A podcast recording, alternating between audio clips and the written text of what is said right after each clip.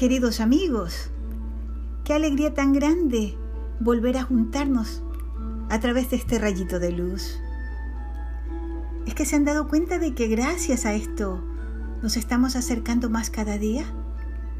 Entablamos conversaciones, compartimos historias, reflexionamos y vamos tomando más conciencia de lo afortunados que somos al tener esta condición de humanos. Humanos, que es sinónimo de hermanos. Y esto implica vivir sin egoísmos, pensando en los demás tanto como en nosotros mismos, pero actuando bien, con moderación, prudencia, con mesura. ¿Conocen esta palabra mesura? Significa medida, discreción, control. ¿Mm? Hoy tenemos una historia que justamente va a ilustrarnos respecto a esto a la necesidad que tenemos de vivir con moderación, actuando correctamente. Es una historia bastante graciosa, pero que nos va a dejar una gran lección. Y tiene por título La zorra glotona. Fíjense que eras una vez una zorra muy glotona que se levantaba de mañanita, pero tempranito, tempranito para ir a buscar al campo sus alimentos. Es que comer era su pasatiempo favorito. Importaba si era un insecto o una fruta o alguna nuez, cualquier cosa le servía para saciar su apetito. Ella generalmente encontraba comida fácil, pero pasó que en una ocasión no encontraba nada por ninguna parte, ni siquiera una semillita chiquita para llevarse a la boca. Y así pasó, y tras horas de búsqueda, el estómago empezó a protestar y sus tripas sonaban como si fuera el ronquido de un toro. Imagínense, madre mía, qué hambrienta estoy. Si no como algo pronto me voy a desmayar, decía la zorra. Y estaba un triste rendirse cuando a cierta distancia pudo ver a un pastor que cuidaba sus ovejas. El chico estaba sentado sobre la hierba, cantando y cantando, mientras sus ovejitas corrían confiadas alrededor. Y la zorra dijo, mmm, puede que tenga algo interesante. Me voy a esconder detrás de este matorral. Yo creo que estará bien. Y esperó y esperó. No pasaba nada. Pero de pronto el chico empezó a mirar el cielo con interés. Oh, yo creo que está comprobando la posición del sol para saber si es hora del almuerzo, pensó.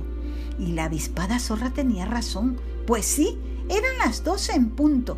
Y sin perder tiempo el pastor sacó de su canasta un mantelito de cuadros y puso allí todo lo que su mamá le había puesto para el almuerzo. Y la zorra dijo, vaya, vaya, vaya, vaya, vaya, creo que mi suerte acaba de cambiar. Desde donde estaba pudo distinguir queso, pan, frutas, ay, y un racimo de uvas gordas como huevos de codorniz. Todo tenía tal pinta impresionante que empezó a relamerse. Uy, se me hace agua la boca. Me quedaré quietecita y en cuanto se vaya me iré a investigar. Seguro que va a dejar algo para mí. Y con ansiedad esperó a que acabe de comer lo que para ella era un banquete digno de un rey. El muchacho se levantó y entonces pensó, mm, parece que ya terminó, ¿se irá? ¿O capaz que va a dormir? Y en eso estaba cuando, de pronto, el chico dio un silbido muy fuerte.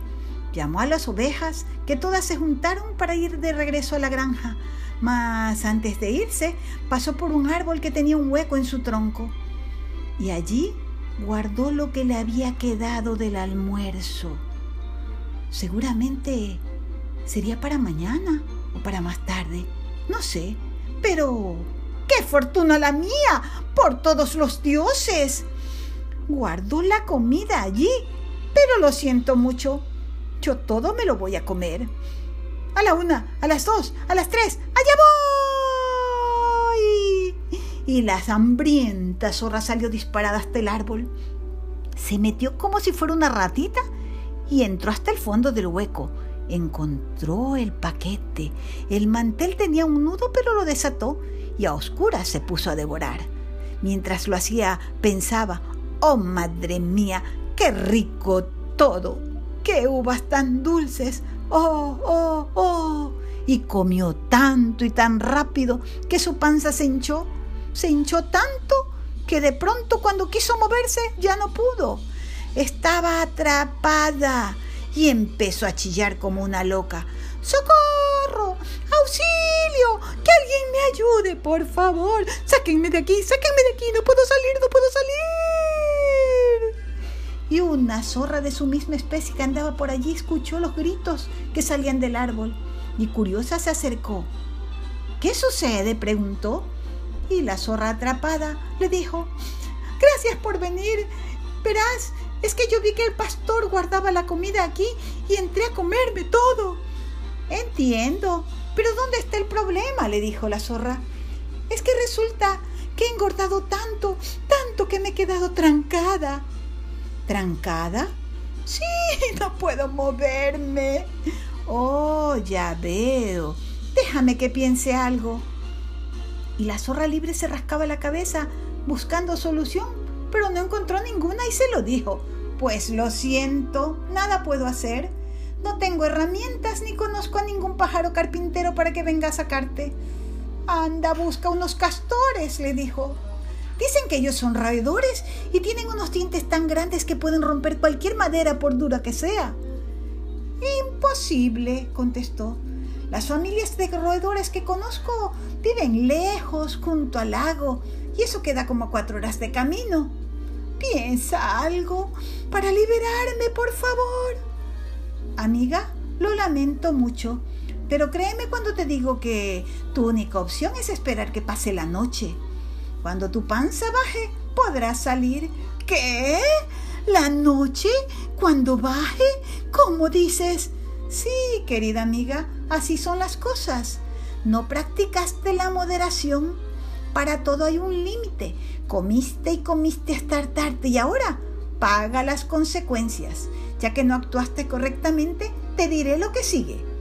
Si quieres volver a ver la luz, tendrás que cultivar otra virtud tan importante como la mesura. ¿Otra? ¿Cuál? La paciencia. Paciencia. Paciencia. Que espere. La respuesta no podía ser más clara y contundente. A la zorra golosa y glotona no le quedaba otra que esperar, esperar y esperar hasta que su cuerpo digiera sus alimentos al día siguiente. ¿Ven lo que le pasó a la zorra? ¿Por qué? Porque no supo moderarse ni actuar con mesura. La voluntad opuesta al deseo es acción correcta. Por eso debemos usar nuestro discernimiento y practicar esta enseñanza. Quien reflexiona antes de actuar se comporta con mesura. Hoy les voy a dejar una frase importantísima que seguro nos va a servir a todos para la vida. Y dice así, el secreto de la felicidad no es tener más, sino vivir con mesura para necesitar menos. Si recordamos esto siempre y lo ponemos en práctica, seguro que tendremos una vida más hermosa y más feliz. ¿Qué piensan ustedes? ¿Están de acuerdo conmigo? Ojalá que sí. Yo hoy los dejo con esto y me despido hasta el próximo rayito de luz en que nos volveremos a encontrar con más alegría, con más buenas noticias y con más luz, luz que es amor, luz que es esperanza, luz que es alegría, luz que es motivo de unión y de hermandad. Nos vemos mañana. Que Dios los bendiga. Hasta mañana.